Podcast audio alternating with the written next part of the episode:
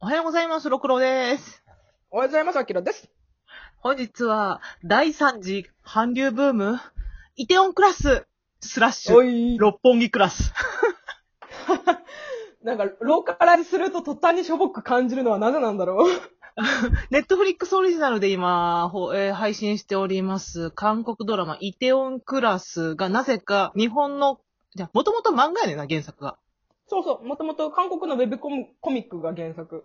が、なぜか、ちょ、私前からだけど、韓国の漫画がさ、日本にコミカルアイズされた時、なんで日本の方に名前寄せるのあということで、こう、身近により感じて読んでほしいからだと思うんだけど、もうここまでブームになったらそれいらないと思う。いらないと思うし、しかもなんか、私はずっと日本の漫画だと思って初め読み始めると、違和感出るんだよね。うん文化が違うから、食べてるもんとかもちゃうかそうら。そうそこれ日本ちゃうやろってそ思ってんな。ということでう、んあらすじ言います。う。はいえ国内最大外食企業、チャンガグループに勤める父親の転勤で、ある田舎に引っ越した高校3年生のパクセロイは、転校生の学校で、神と呼ばれるチャンガグループの御曹司、 チャン・グンオンに出会う。正義感の強いセロイは、グンオンの傍若え傍若無人な言動に我慢できず、一発殴ってしまい退学処分。父親は20年間勤めていた会社を辞める羽目になる。さらに軍音がおか起こしていた交通事故で父を亡くしたセロイは、軍音を暴力で振るい、刑務所行きとなる。チャンガグループを倒すこ、倒すと心に決めたセロイは、えーイテオンでタンバムという小さな居酒屋を開き、仲間たちと共に再起を目指す。うんうん。今大ヒットのね、イテオンクラス。ちょうどコロナが来た時にみんなが引きこもって、もう、急にネットフリックスみんな見出して、イテオンクラスにハマるっていう現象うんうがん起きとったやんか。愛の不時着かイテオンだよね。どっちか。どっ これ言わせてもらって、イテオンクラス見た後で、愛の藤崎今見てんのよ。うんうん。藤崎見てんねんけど、あの、残り2話でめっちゃ私の中で心が牛歩するってことが起こってんねんいや、今。ああ、もう終わ終わるのが寂しくて。じゃない、じゃない、じゃない。うん。あのね、胸焼けしすぎ た。もうい、お腹いっぱいです、みたいな。もうびっくりしたし、パンシロー飲んだもん な。愛の不時着途中でパンシロー飲むっていうことが起こって、でもうんパンシロー効かんかってんや。うんうんん。で、あのー ドラッグストア行って、うん、ガストールうん買って飲んだらめっちゃ効いて、友達にガストール飲んだわ、愛の不時着で胸焼けしてさ、って言 ったら、いや、ドラッグストアで売ってる胃腸薬でガストールって最強やからなって言われたもん。 最強の一応薬でしか埋められない愛の不時着。まだ見てないから、そっか、じゃあ見ようあかの、ポスターな。見てもめっちゃ喋ったことあるねんな、あれはあれで。マジか。マジ、マジ韓国のドラマやなと思った もん。イテオンクラスはまだね、まだそこ、愛の不時着まで、あの、韓流ドラマって感じじゃないかな。でしょどっちかっていうとだ愛の不時着の方も、どもう昔の冬さだ思い出せって感じすかるら。でしょでしょだから、そこまで聞かれないんだよな。いやでも面白いなんことあるかイテウォンの方が、あ、本当に面白い面白い。あの、どっちかっていうと、韓国ドラマって脇役の方が面白いねんな、この。うんうん、わかる。うん。うん、あの、全員おちょけやねうん、もうちょけ。ん。マジおちょけ、ほんまに。二人は盛り上がってるけど、おちょけっていう。 あ、ごめんなさい、イテオンクラスの話を。いや、むしろ、あの不時着は不時着でまた別の時に話そうか。じゃあ私もう胸焼きしじゃた。あ、あじゃあ、いいあの、イテウォン で好きなキャラを聞きたいな。え、あー、え、えーとね、えーとね、ちょっと待って、イソと、うん。わグンス。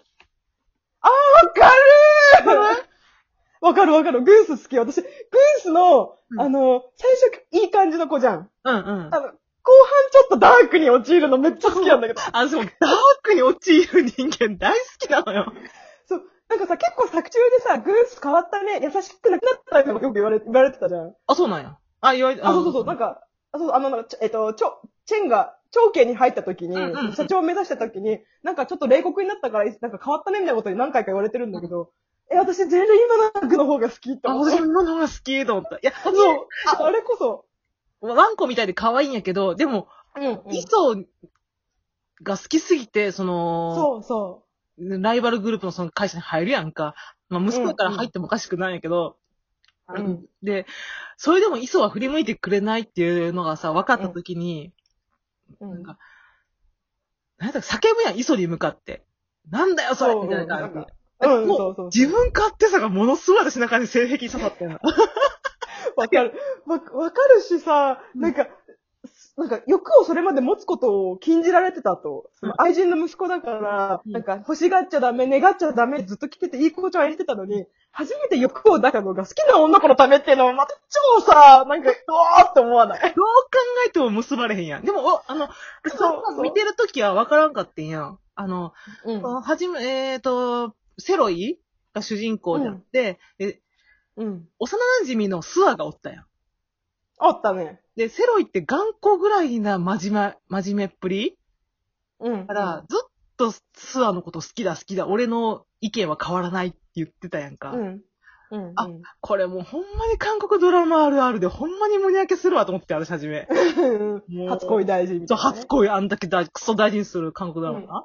うんで実際二人のシーンが多かったし、うん。うん。まあ、これはもう、磯はもう報われないパート、ビジネスパートナーみたいな感じで行くんやろうな。なんやったら軍曹がうまいこと最後ぐらいあの、脇役同士でうくっんっていうパターンで終わるかなと思ったら、最後の3話ぐらいひっくり返るやんか、それが。ひっくり返った勝利だった私私も、大勝韓国利ドラマで勝利した初めてやん。私、どっちかってライバルの方が好きやねん。あの、意地の悪い子の方が好きやから、うんうんうん。どっちかって、ま、スワも、鬱陶しかったやん、正直。そう。あのね、スワの話はちょっと後でしたいんだけど、スワは鬱陶 しい。かといって、イスもめっちゃいい子なわけじゃないやん。そう、そう。うん。でも、多分あれは、あの、そう正直言うとそこまで可愛くもないっていうかさ、 あのこの韓あ国ドラマああの、か顔がね。顔が、うんスワほど美人っていう顔ではないうんけれど、も、なんか、だからこそ女性にあんま人気出ないかなと思ってんやん。うんうん、で、も、あの、韓国ドラマ内の中で、あの子はソシオパスだって言われてるやんか。ソシオパそうそスうそううのん設定になってるから、うんあ、まあ、イソがどんだけやらかしてもあいつほんまソシオパスやからなっていうことで、見逃しちゃうところがあって。うんうんうん。うん。で、ちょっともう後半のことを言うけど、あの、私はうん韓国ドラマで変わったなと思ったのが、今までは、そそのセロイみたいな人から救われるみたいな、女の子は救われていくっていうパターンが多かったんやけど、イソは、愛を押し付けない、えじゃあ愛を、味方求めちゃダメっていうことをう言んったやんか。セロイのことが好きだけども、うん、スワ、あ、そうや、残り3話ぐらいでスワに対して文句言ったやんなんか、あんた、いつも命令ばっかりね、みたいな。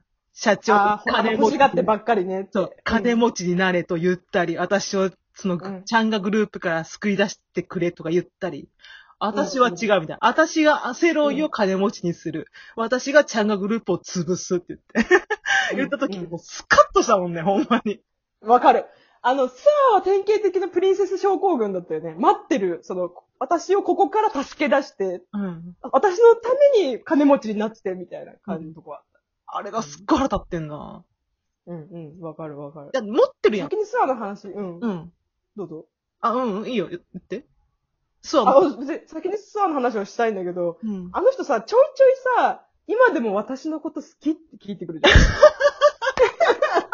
私ね、あのね、なん、なんか最初スワのこと好きだったの。なんかクール俺なも、女の私子もだそなうとな思のっ好てきやってん。そうそうそう。でもだんだん回を重ねるごとに、こいつなんでちょいちょい愛情を確かめてくるんって思って。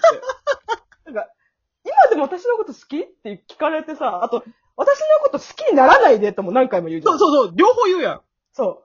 そう。で、私のこと好きにならないでは、イコール私のこと好きって言えなのよ。あ、めんどくさい。これはね、大切。だって、だって、す好きになって欲しくないなら、そういうこと言わないもん、一切。うんうんうん。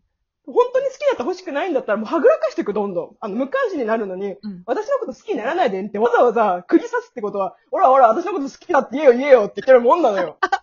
これ、狡猾だな。でも、まあ、なんていうか、そういう気持ちもあるのもすごいわかるってわかるんだけど、でも、なんかだんだんその、イサちゃんがさ、ひたすら与えて与えるタイプの愛情の人に対して、うん欲しがるタイプだから、スアは。うん。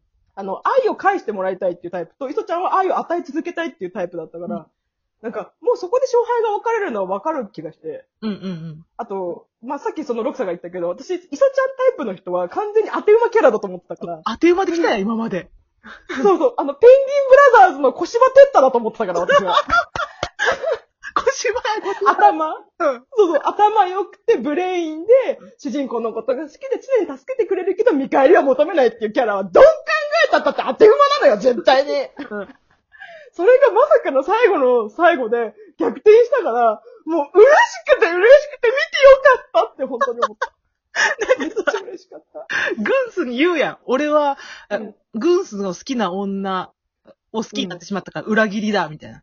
うんうんうん。クズのやることだ。でもそれうんにうん俺はなろうと思うって言ったやんか。そその時私はグンスと同じ気持ちだったもん。えどういうこと あれ、韓国そういう考えなんだね。だって別に付き合ってないじゃん、二人は。うん付き合ってなければさ、別にその、好きな人が被っても、うんフェアじゃないのって思うんだけど。そこはどうなのな少女漫画っぽいっていうか、そう、でも、どうな、うんうんどうなのな韓国意識なんやろうか。